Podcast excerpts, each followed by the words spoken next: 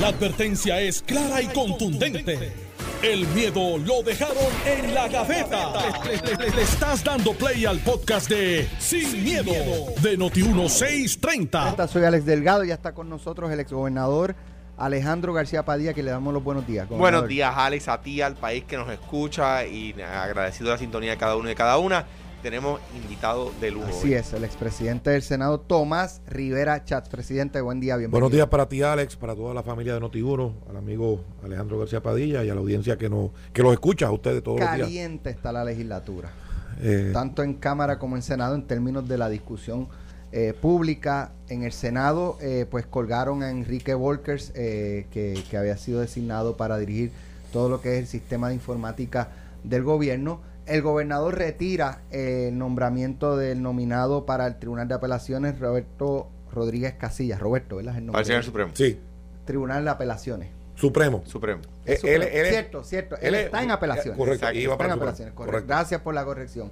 Mientras que en la Cámara se, suscitó un incidente muy lamentable donde se alega que un ayudante del presidente de la Cámara, Rafael Tatito Hernández, eh, presionó y amenazó a una legisladora del PNP con que si no votaba a favor del proyecto de, eh, la, de, eliminar las escoltas, pues que iba a, iban a tomar eh, sanciones o, iba a haber consecuencias a nivel de eh, ético. Sí, de un informe ético que está pendiente. Exacto, este, y que si ella no votaba a favor de eso, la iban a, a chaval por ese lado, lo que provocó una discusión que culminó a su vez en, el, en que la misma legisladora se, desmayara en, el hemiciclo y tuvo que recibir atención eh, médica.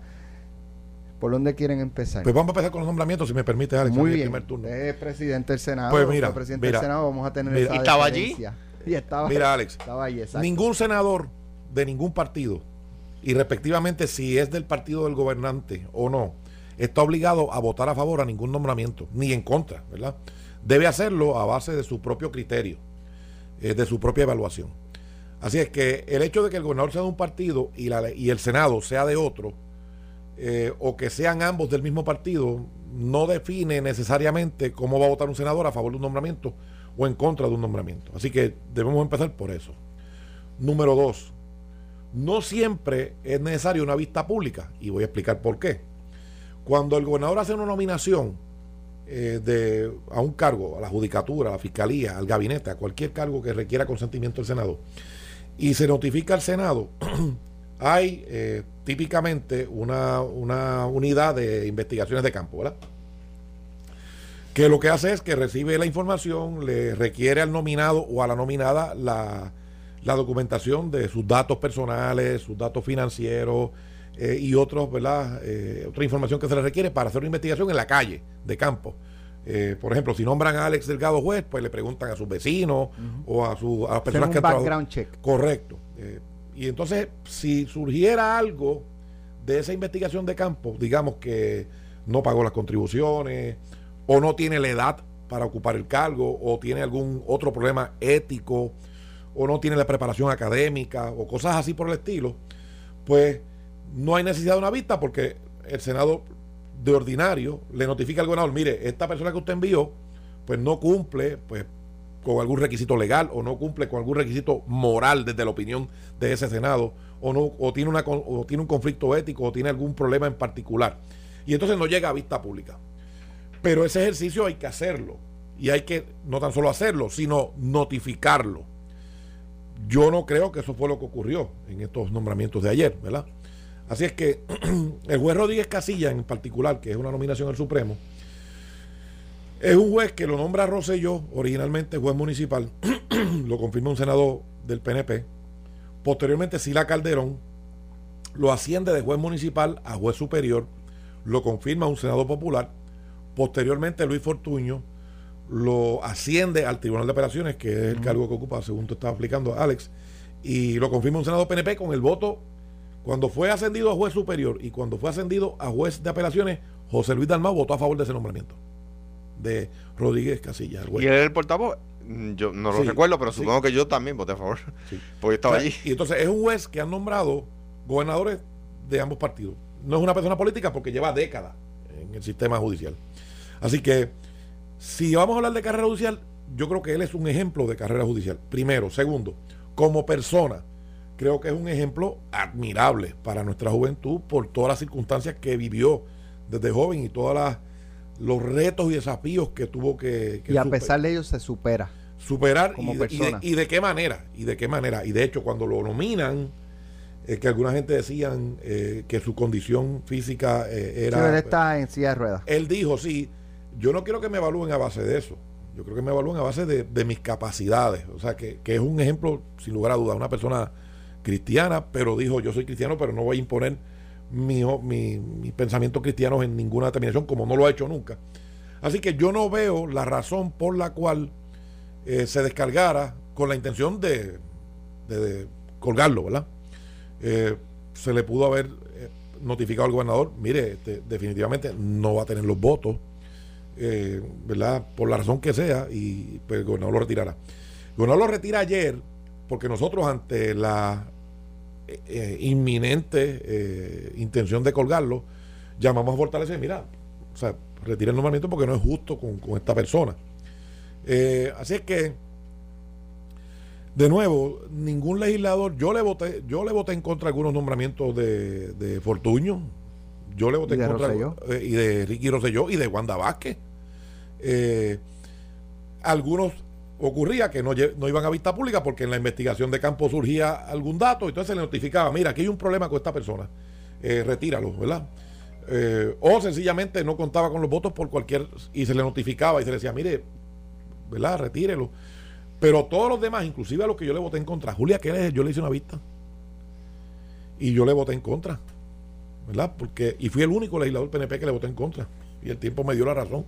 Así que ningún senador PNP popular de este Senado, ni de ningún otro Senado, ni de cualquier otra delegación independiente o cualquier otro partido de los emergentes, está obligado a votar de una manera determinada. Lo que sí debió darse es la oportunidad, ¿verdad?, de, de, evaluarlo y confrontarlo. Y si, y si algún nominado tenía algún problema, pues decirlo. Mire, gobernador, usted nominó aquí una persona que tiene este problema y por lo tanto no lo podemos confirmar.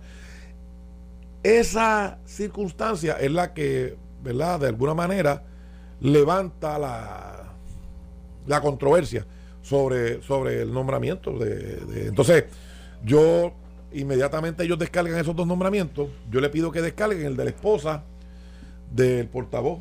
Digo, ya que están en ánimo de descargar para atender, pues descarguen este. ¿Y por qué no lo descargaron?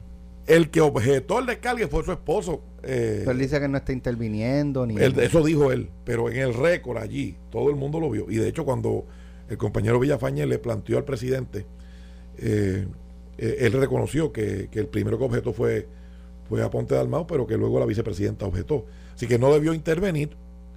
Eh, pero entonces la pregunta es, ¿por qué no descargar ese? y yo le, yo le planteé, dije, ¿por qué, ¿por qué se descargan unos sí y otros no? ¿Y cuál es, cuál es el criterio? ¿verdad? O sea, se puede despachar fácilmente el del Supremo sin dar explicaciones, pero el otro no. Y, esa fue la pregunta que, se planteó. Entonces, por otro lado, en la Cámara, eh, el proyecto de las escoltas. Aquí, Alex, y yo te voy a decir esto con el mayor respeto, habrá gente que no piense como yo. Me voy a buscar un café. No, no, ahí. Eh, o sea, yo honestamente digo que eh, este issue de las escoltas a veces se ha querido usar de balón político. Mira, que se puede ser más eh, disciplinado con el gasto de la escolta? Sí. Eh, que hay funcionarios activos ahora, en este gobierno y en cualquiera otro, que no deberían tener escolta. Sí, yo estoy de acuerdo que hay funcionarios activos que no hay una razón, a menos que haya una amenaza documentada, ¿verdad? Pero quitarle una escolta a un exgobernador, ¿verdad? Si tú limitas el gasto, tú le pones unas circunstancias que no representen una carga económica eh, sustancial, pues entonces, pues, yo recuerdo que Hernández Colón, me parece que fue en Dorado. Dorado, en el, Se le acercó una persona. Con un cuchillo. y una persona que no estaba bien eh, de sus facultades mentales. A la casa de Muñoz Marín le entraron a tiro. Por eso, y entonces, pues, hay circunstancias que que ameritan tener algún grado, algún grado de protección, ¿verdad? Que, no sea un gasto exorbitante, porque no estamos para eso, estoy de acuerdo, pero, pero presentar un proyecto para de golpe y porrazo eh, obviar eh, por completo eh, lo que es la seguridad de unos funcionarios que de alguna manera estuvieron tomando decisiones que afectó gente y que creó animosidad con gente y, que se llama a la fortaleza constantemente haciendo amenazas, ¿verdad? Y, y, cosas, ¿verdad? Para gobernantes de todos los partidos, pues que se tiene que ajustar, sí, que se puede buscar una herramienta para que sea menos costosa, sin lugar a dudas, pero dejarlo totalmente desprovisto a esos gobernadores, no sé si sea la medida correcta, uno, y dos, hay funcionarios activos, o sea, del, Ejecutivo, que no hay justificación para que tengan escolta, ninguna. Así que eso no, no la a menos que haya una eh, que amenaza documentada, ¿verdad? A menos que la haya. Alejandro. Mira, en cuanto al tema de, de, mm, los nombramientos, y sobre todo el nombramiento del Supremo, eh, eh, aquí en el programa he sostenido y, en las intervenciones que tenemos Tomás y yo en Telemundo en las tardes, eh, lo siguiente. El, debate que está ausente es, eh, y a mi juicio es una crítica que debemos hacer a la Asamblea Legislativa, pero también a los que analizan los nombramientos, ¿verdad? El, Tribunal Supremo toma decisiones que afectan la vida de todos. No es como, como el caso en el Tribunal Superior de San Juan que, hay, que se está viendo en este momento sobre el deslinde de una finca o sobre una, una, controversia contractual, corporativa o personal, lo, ¿verdad? Lo que sea. Ese, ese, ese caso afecta a las partes. Cuando el Tribunal Supremo decide, nos afecta a todos. ¿Por qué? Porque la decisión del Tribunal Supremo se convierte en la ley del caso, lo que se le llama la ley del caso. Eso va a gobernar todas las controversias similares de ahora en adelante y los demás tribunales por ahí para abajo tienen que resolver de acuerdo a esa. ¿Verdad? Si mañana llega un caso de Alex Delgado y Alejandro García Padilla, el tribunal de, San Juan o el de Ponce o el de Jayuya o el de Cuamo tiene que resolver de acuerdo a aquella del Tribunal Supremo donde ni tú ni yo estábamos. Y el gobierno a tenerse. Y el gobierno a tenerse a eso. Entonces, aquí no se discute cómo han resuelto los jueces. Yo no sé. Yo sé el caso de, de, de, cuando el juez Rodríguez Casilla, el caso de, si Ricardo Rosselló, el, gobernador, ex gobernador, podía ser delegado eh, de la estadidad o no porque se hizo famoso. Pero no se discute. Mira, en un caso de familia, donde se estaba decidiendo si el, voy a decir un ejemplo que ya está resuelto, ¿verdad? Para, solamente para argumentar aquí. Si era privativo o ganancial lo que una persona eh, eh, hereda. Eso ya está resuelto hace décadas. Pero el juez Rodríguez Casilla resolvió de tal forma eso es importante. O si resolvió que la que hay igual paga por igual, en un caso de igual paga por igual trabajo, resolvió a favor del empleado o en contra del empleado. Pues uno tiene que querer saber esas cosas. El, cuando ahora acaban de nombrar, el, presidente Biden acaba de nombrar a una mujer para la Corte Suprema de los Estados Unidos. Pues ya tú puedes entrar a internet y buscar en los periódicos de, de los Estados Unidos, en los noticieros de los Estados Unidos, cómo esa juez ha resuelto en los casos de tal cosa, en los casos de tal otra, mira, en los casos de banca, en los temas. Entonces, es, esa discusión está ausente. Yo, si yo, yo fui senador, ¿verdad? Tuve eh, el honor de haber sido electo senador. Pues, pues yo, ¿cómo yo votaría como, como, como senador sobre el nombramiento del, juez Rodríguez Casilla? Pues depende de eso. Y ese análisis no lo tenemos. Las facultades de derecho. Yo me gradué de una la facultad de Derecho en los Estados Unidos, en España, en, Francia, cuando hay un nombramiento a la Corte Suprema de ese país, o en, algunos países hay más de una Corte Suprema, ¿verdad? Pues se mueven y dicen, mire, los estudiantes buscan, mire, este juez en caso ha resuelto de esta manera, eso se hace por internet ya, no hay que bajar libros, como cuando Tomás y yo estábamos, eso tú tenías que ir libro a libro, ¿verdad? Eh, eh, no, pues eso es, ese debate está ausente. En cuanto a lo que pasó en la, en la, en la, en la Cámara ayer, me parece lamentable, yo no conozco los hechos, ¿verdad? Y no puedo decir que Obed Roja dijo o no dijo, porque yo estaba allí. Eh, pero, pero si sucedió, eh, el, legislador tiene que estar, eh, sobre todo en el hemiciclo de la Cámara, en el hemiciclo del Senado, tiene que, tiene que tener su mente libre y su, y su capacidad de actuar absolutamente libre, porque ese, esa, de hecho, la inmunidad parlamentaria surge precisamente para que el legislador se pueda expresar libremente sin temor a lo que, que lo que vaya a decir ofenda a alguien. O sea que la libertad de pensamiento que se le da a, y de acción al legislador en el hemiciclo tiene que estar protegida, ¿verdad? Y en ese caso, sin acusar a Obed, a quien conozco, de haber dicho o no dicho, porque no sé, ¿verdad? En cuanto al caso de las escoltas, pues mira, a mí me da trabajo, como, como tú sabes, eh, Alex, y como Tomás y yo hemos conversado tantas veces, hablar de este caso porque yo soy exgobernador. Eh, yo voy a, a respetar el Estado de Derecho siempre, ¿verdad? El que sea el Estado de Derecho, pues por supuesto que sí. Eh, eh, yo no sé a cuántos de los legisladores que votaron ayer le han amenazado a los hijos de muerte, no sé, no sé a cuántos de ellos, ¿verdad? Quizás a todos. Eh, yo no sé cuántos de ellos declararon impagables 70 mil millones de dólares. Eh, o cuántos de ellos eh, aprobaron, el- impulsaron el matrimonio homosexual, igualitario, por decirlo correctamente, o cuántos de ellos impulsaron y lograron que parejas del mismo sexo adopten. Yo no sé cuántos de ellos firmaron conmigo el plan de uso de terrenos, donde cogió terrenos que para algunas personas representaban millones de dólares y los protegieron como reserva natural para toda la vida. ¿verdad? No sé cuántos de ellos hicieron eso. Quizás todos estaban en la firma del plan de uso de terreno y yo no me acuerdo, ¿verdad? Uno para muchos años y me puedo haber olvidado.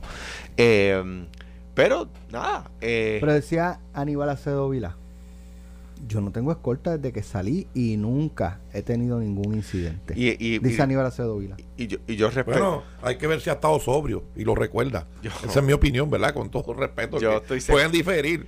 O sea, y, y de nuevo, es caso a caso. Es caso a caso. O sea, eh, eh, hay gobernantes que fueron inconsecuentes. Y, y, el- y es la realidad. Y hay otros que tomaron decisiones que afectaron sectores de la población y generan animosidad. O sea, eh, es la realidad de todos los partidos. No me refiero a ninguno en particular. Eh, si tú tomaste una decisión o impulsaste alguna legislación o hiciste o, o- o incurriste en alguna acción gubernamental que irritó a algún sector, pues esa persona, ¿verdad? Está más expuesta. Pero usted, usted, presidente del Senado, como, pre- como presidente del Senado que fue, por ejemplo, el día de la, la foto del vaso rojo, debía tener escolta Aníbal Acedo Vila ese día. Bueno, lo que pasa es que tal vez estaba violando el código de orden público de, de San Juan, bebiendo en las calles, borracho, como estaba. una fiesta que Tal vez. tenía todo el mundo. Tenían que arrestarlo. No había suficiente policía en ese caso.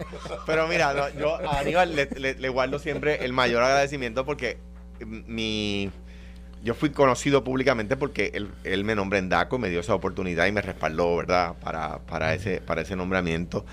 Eh, y siempre le voy a estar agradecido y no, eso no, eso no, eso no, no, no tiene, no tiene fecha de expiración, ¿verdad? Eh, habiendo dicho eso, eh, comprendo y respeto la determinación de Aníbal de renunciar a la escolta. Ahora bien, debo decir, no es lo mismo coger 15 mil millones de dólares prestados que declarar impagable esos 15 mil millones de dólares. No está en la misma posición. Usted se opone a, a la eliminación de las escoltas. Yo, yo, yo, la yo no soy legislador. Los legisladores hagan lo que tengan que hacer y lo hagan de acuerdo al Estado. Y yo respetar el Estado de Derecho. Ahora bien, el que sea el Estado de Derecho, ¿verdad? Ahora bien, eh, de nuevo, como te decía ahorita, eh, me parece que es una discusión súper... ¿Qué afecta más? Le voy a decir, le voy a dar un consejo a los legisladores. Tú sabes que, que eh, para empezar no hay ningún ahorro, porque no van a votar a los policías que son, que son jefes, que son este, escoltas, ¿verdad? Por lo tanto, eh, ¿cuánto cuesta la escolta del, del gobernador Alejandro García Padilla? Pues va a costar lo mismo cuando dejen de ser escolta de Alejandro García Padilla, porque van a tener el mismo salario y lo van a poder hacer trabajo y van a tener horas extras. ¿Verdad? Eso, o sea, es es- otro trabajo. Esa- Exacto. Entonces, que van a hacer, van a estar, ¿y sabes qué? Pertenecen a una unidad de la policía que se llama de seguridad y protección. ¿Y sabe qué hace esa unidad? Defender dignatarios, proteger dignatarios. O sea que van a estar dándole escolta a alguien. ¿Verdad? Bien. Esa es su preparación. O sea, eso se preparan para ser escolta. Sí. No, no cualquiera puede ser escolta. No, no, eh, digo, cualquier policía que le den los adiestramientos, sí. Claro, Claro, por eso tiene pero- que estar Pero adiestrado. adiestran. O sea, sí. Y pertenecen a esa unidad que se llama la unidad de seguridad y protección, que son policías extraordinarios. Ah, O sea que, que el tema del ahorro no existe. Han- a- ahí aprobaron una enmienda de Lourdes Ramos para que el ahorro que eso conlleve, si alguno, porque es que no hay, porque de nuevo no van a despedir a esos policías, no pueden despedirlos, vaya a retiro de quién? ¿Policía? No, maestro. O sea que una, una- no, no entiendo. Número dos. Como si los policías no tuvieran necesidad. Un problema de retiro. Número tres, ¿verdad? Eh, ¿qué, qué afecta, qué afecta más la, la- la población, a mi juicio? ¿El problema de las escoltas? ¿O el legislador a tiempo completo? ¿Por qué no le meten mano al legislador a tiempo completo si tienen, si son tan bravos Para ahorrar. Para ahorrar? ¿Por qué no le meten mano al legislador a tiempo completo si son tan bravos? Ahí sí hay ahorro. Ahí sí habría millones de pesos de ahorro, pero no son tan bravos para esas En cosas. el caso de la intervención, supuesta intervención de Obed Rojas con la legisladora en el hemiciclo, puede haber rayado ¿En conducta en, criminal? en- en sí. conducta criminal, sí, yo creo que sí. O sea, eh, tú extorsionar chantajear. eh, eh, a un legislador diciéndole que o votas como él quiere o en la comisión de ética lo van a fusilar. Eso, sin lugar a duda. Lo que pasa es que preguntarle al secretario de Justicia de Puerto Rico, ¿verdad? Él decía ayer, no sé dónde fue que lo dijo.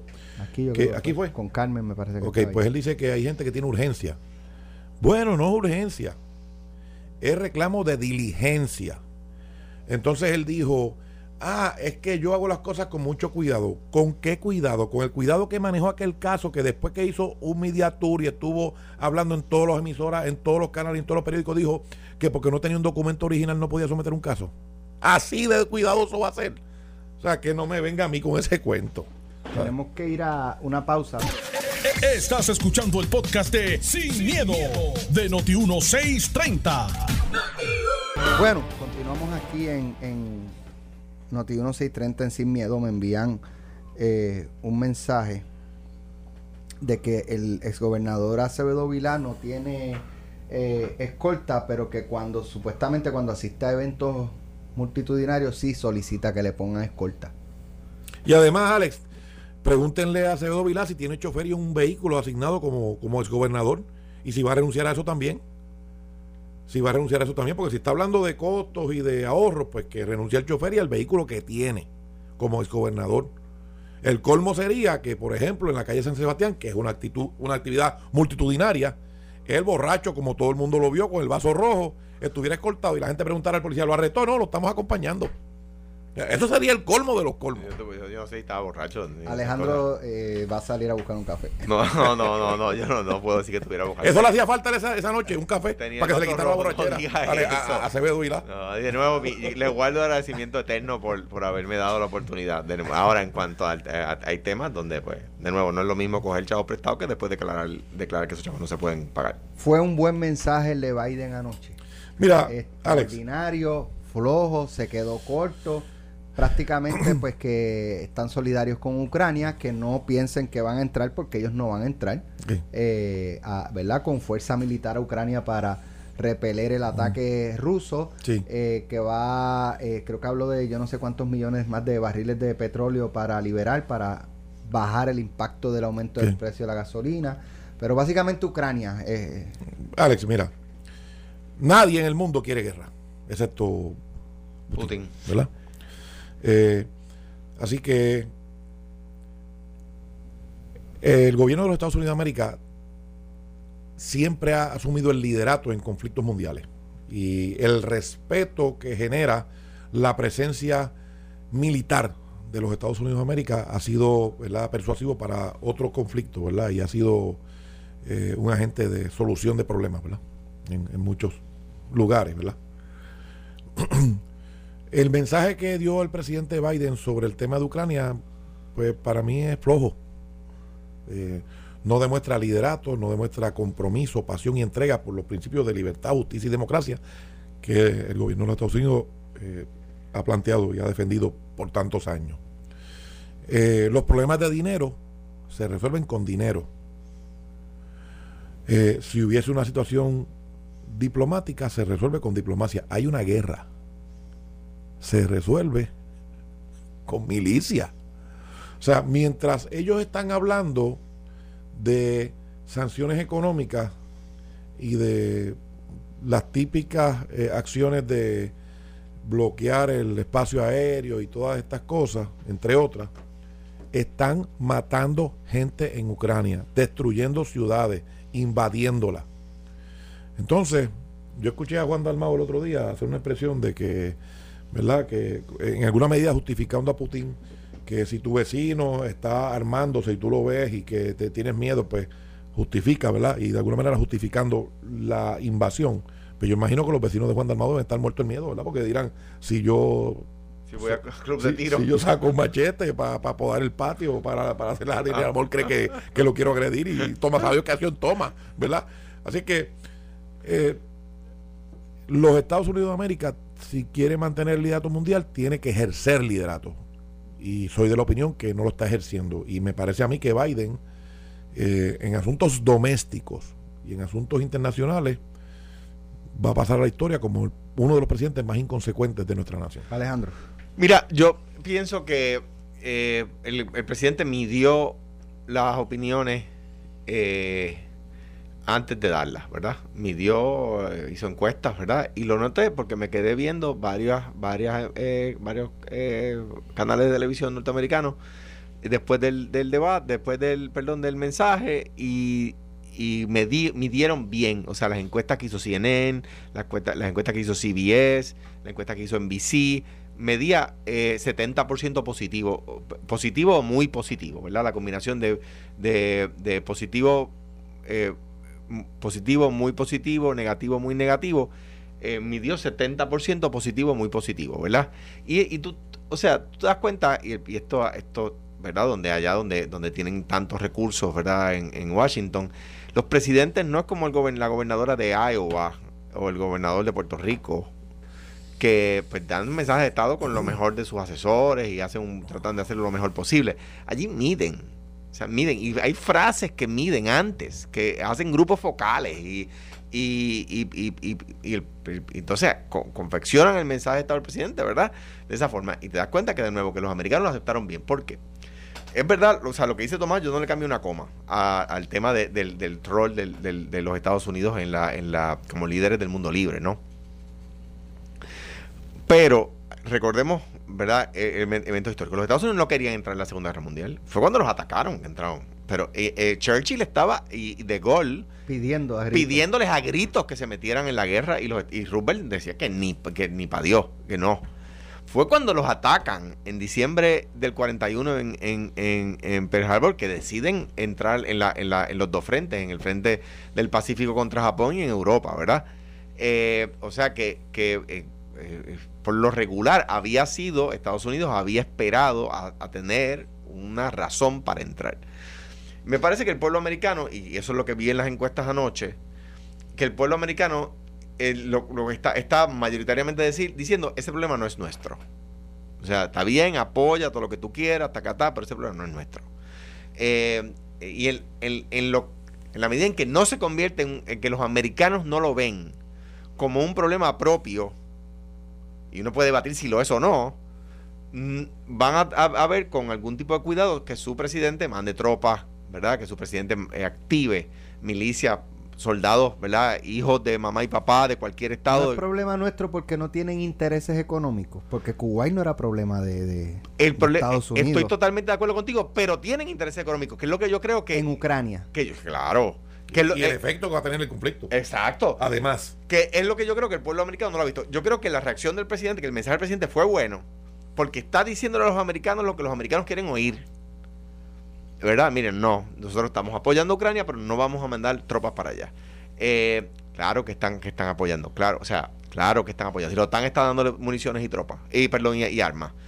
Eh, ahora mismo, con aviones más viejos, con MiG-29, Ucrania está, está dominando los cielos versus lo- los aviones mu- los SIG mucho más modernos que tiene eh, Rusia. ¿Ves? Eh, eh, y han hecho un frente extraordinario, ¿verdad? Ha sido un hueso duro de roer los Mm, ucranianos. Más Rusia. duro de lo que esperaban. Y además, y también digo, no nos, no, no, no, no nos tomemos de bobo. Igual que los americanos en Vietnam. Estaban a medio pocillo. Y, y Putin está atacando a Ucrania a medio pocillo. ¿Por qué? Porque a mi juicio, lo dije ayer aquí, ya tiene lo que quería, que es el control del lado oeste. El resto es presionando a Ucrania para que diga, ok, ya está ahí. No, Quédate con lo que cogiste ahí. Quédate con lo que. o sea, el resto es presionando para eso. Eh, me parece a mí que, que fue un buen mensaje, en la- en la- digo, y me dio bien, en la medida en que le está diciendo a, a los, a los norteamericanos lo que ellos quieren escuchar, ¿verdad? Bueno, pasando a otro tema, hubo una reunión el lunes en la cual participó Rivera Chats con Juan Dalmau, el de Proyecto Dignidad. Carmelo dijo de- aquí que el, que el que mandó a Tomás para allá fue él. Sí. Fue él. Y este. Carmelo para que se siente orgulloso de que yo represente al PNP, que es Estoy diferente. de acuerdo, totalmente de acuerdo. Manuel Natal y Bueno, José Luis Carmelo, Dalmau. donde quiera que esté, acaba de decir tú sabes. Cantueca. este cantueca. Mira, mira, antes de eso, antes de eso, ¿verdad? Voy a contestar tu ¿Cómo pregunta. fue la reunión? Sí, pero antes, quiero, brevemente decirte, la estrategia de Estados Unidos no puede ser agacharse. Y tampoco puede ser usar camuflaje en el conflicto de Ucrania. Y me parece que eso es lo que está haciendo Biden. Flojo. Flojo, flojísimo como presidente. Así Bueno, que, to- Tomás vota acá y no allá. ¿Ok? Este. Eh, eh, primero. Segundo, pues yo quiero que votemos. Ustedes son los que se oponen por ser colonia. Eh, así que mira, eh, Pero no queremos a- a- impuestos. Alex, mira. La reunión que convocó el presidente del Senado y presidente del Partido Popular para el asunto de estatus, que es una mesa de diálogo, como lo ha llamado. Allí estuvo eh, por el PIB Juan Dalmao, por el, por el Proyecto de Dignidad, licenciado, me parece que es Frontera el apellido, no, recuerdo, que es el vicepresidente del partido Proyecto de Dignidad. Estuvo Manuel Natal por Victoria Ciudadana, obviamente por el Partido Popular José Luis Dalmao, y yo estuve por el PNP. Eh, ese primer llamado era a, las colectividades, a los partidos. ¿Qué, ¿Cuál fue la dinámica? La dinámica fue ver eh, en ese tema eh, hasta dónde podemos llegar, ¿verdad? Eh, en consenso, unidos. Dicho de la manera más sencilla, se, el planteamiento inicial de- del PNP fue no renunciamos al mandato que tenemos en las urnas del pasado noviembre de, del 2020 y los previos y las leyes vigentes que establecen política pública del gobierno para adelantar la estadidad. No renunciamos a eso, pero estamos dispuestos a escuchar ¿verdad? toda iniciativa que tenga como objetivo ponerle fin a la colonia. Eh, las determinaciones de consenso fueron, uno, que no habrá gasto público en lo que es la dinámica de ese comité. Dos, que se va a elaborar una resolución eh, concurrente en la que se hará una expresión eh, que establece que Puerto Rico eh, quiere una condición política no colonial, no territorial, democrática y permanente. Los estadistas creemos que es la estadidad, los independentistas creen que es la independencia. Dentro del Partido Popular hay un grupo que piensa que es la libre asociación. Que es una eh, independencia. Eh, sí, pero, pero, pero es una opción viable jurídicamente. y- Adornada. exacto. Se- se pero pero es una opción viable. Escucha más. En, derecho. En derecho es aceptable. Este, así es que yo te diría que básicamente esos fueron los, los puntos más, los puntos más parámetros, los importantes. márgenes. Los márgenes. Entonces, se va a convocar una reunión la próxima semana en la que se va a traer el documento y Pero se si ya examinará. está para ustedes está solucionado, pues que hay que discutir. Para ustedes ya la estadía ganó y es cuestión de que Estados Unidos la ejecute. Bueno, esa es la posición del PNP. Por eso, pero, pues, pero, ¿a qué pero, van a llegar ahí? Porque los demás se van a oponer a que eso se hace, a, a que eso se Bueno, pero, proceda pero, pero eso. una expresión de todos los partidos políticos diciendo que, que queremos que Puerto Rico no sea colonia, no sea territorio y no sea eh, que sea democrático y que, y que esa eh, condición eh, política, además de no colonial, no territorial, sea democrática y permanente, pues yo creo que eso es un paso. Me, me- me parece que, que es importante, a pesar de como tú dices, o sea, lo- lo- los PNP pues piensan que es la estadidad y que tienen ya el, el mandato. Los PNP y el 53% de los puertorriqueños. Lo, es verdad, eh, hay, que, hay que hacer la aclaración. El, el- los, los independentistas pues piensan que la única opción es la independencia y que la estadía es la cúspide de la colonia, del coloniaje, decían, decían los líderes independentistas, han dicho siempre. Eh, y lo- lo- los populares creemos que es el Estado Libre Asociado y su desarrollo, ¿verdad? Que, se- sea que es capaz de atemperarse a los tiempos. Bien. Eh, eh, ¿Por qué me parece que es importante? Eh, atendiendo tu última, tu pregunta más reciente. Porque es la manera de mover el Congreso. En la medida en que vayamos separados, los PNP con el 53%, con el 58%, con el 49%, con el 47%, no, no lo van a lograr. No lo habían logrado hasta ahora ni lo van a lograr. ¿Por qué? Porque igual que nosotros los populares, si sacáramos el, 43%, el 53% de nuevo, que lo sacamos en un momento para desarrollar el ELA, o sea, sucedió, pues, ¿por qué? Porque tenemos capacidad de boicotearnos. ¿Cuándo, cuándo adelantamos de verdad el tema? En el 52, que Muñoz y, y, y, y- Ferré fueron juntos, y García Méndez y, y- y to- y todo ese grupo de, de intelectuales. En, en, el, en el, el nuevo pacto que llegó a, tuvo el compromiso de Ford, del presidente Ford. El proyecto, a mi juicio, el más emblemático de nuestra era es el, el proyecto de Hernández Colón, Carlos Romero y Rubén Berrío que como he dicho otras veces, no era un asunto de contar eh, co-sponsors. Ah, que, que Pero- sí, cinco co-sponsors nuevos. No, era fue unánime. Tengo, tenemos que irnos ya en breve, pero, ¿verdad? Ayer se hizo mención aquí de que Hernández Colón, Aníbal No, eh, Y yo. y usted le dijeron a Tomás Rivera Chat, déjanos definir el ELA y vamos con ese ELA. Y que Tomás se huyó. Y No, eso no, se dijo aquí así. No, yo no escu- yo escuché mal. Escúchate, ok. Vale, mira, vamos a hacer una como cosa. que había escuchado. Vale, vamos a hacer una cosa. En la vista pública que tuvimos, que Alejandro era senador y, y- y Hernández Colón. No, en esa yo era ex gobernador, éramos tres ex gobernadores. Fue Ah, no, perdóname, perdóname, sí, sí, fue posterior, sí, fue posterior. Pero no lo definieron. No lo definieron. Nosotros ¿por le dijimos, traigan la definición. Al día de hoy, luego de tantos comités, yo no me huí, no me huí porque no tengo que hacerlo. Pues, ellos tenían que definirlo. Todo Puerto Rico le ha estado pidiendo al Partido Popular. Díganos cuál es el ultrasecreto ese que ustedes tienen del ELA mejorado. Díganos. Y, y yo se lo planteé allí. Le dije, mira, díganlo. eh, tráiganos a nosotros. Este es el ELA mejorado. Al día de hoy no lo tienen. Y- así y- que y na- a- nadie suyo. Y la respuesta de Hernández Colón fue, yo no estoy hablando de quién se huyó ni nada de esas cosas, ni, ni lo dije ayer así, pero la respuesta de Hernández Colón fue, si ustedes se comprometen con nosotros a ponerle la papeleta como se la presentemos, y el Senado nos dijo que no. ¿Y por qué no? No, ¿Por qué no, no, Mira, lo que es ustedes pongan, eso lo- es lo que lo- vamos a lo poner. que- lo que Porque ocurre- al final del día es el Departamento de Justicia Federal ah, quien va a decir, exactamente. eso no es válido. Muy bien. Exactamente. Muy bien, entonces, vamos a hacerlo de esta manera. Si nunca traen la definición, ¿cómo la vas a poner en una papeleta? Primero. Y segundo, ahora tienen una legislatura popular. Defínanla. Estoy de acuerdo. Hagan un plebiscito, él así o no, o digan, este es el ha mejorado y consulten eso al Departamento de Justicia. Yo no estoy de acuerdo con, ¿Qué, con- qué le impide a ellos eso? Yo no O sea, estoy de acuerdo. Ellos lo que querían era que aquella consulta se detuviera en lo que ellos redactaban una definición y eso no puede pasar. O sea, nadie puede esperar a que los populares se pongan, no se ponen de acuerdo en nada. Yo no estoy de acuerdo con que haya con que haya sí o no, porque yo creo que cada cual tiene derecho a votar por su fórmula. Pero estoy de acuerdo con lo que dice Tomás. Pero si tenemos la mayoría de la legislatura, pues vamos a presentar la, la definición, pues por supuesto.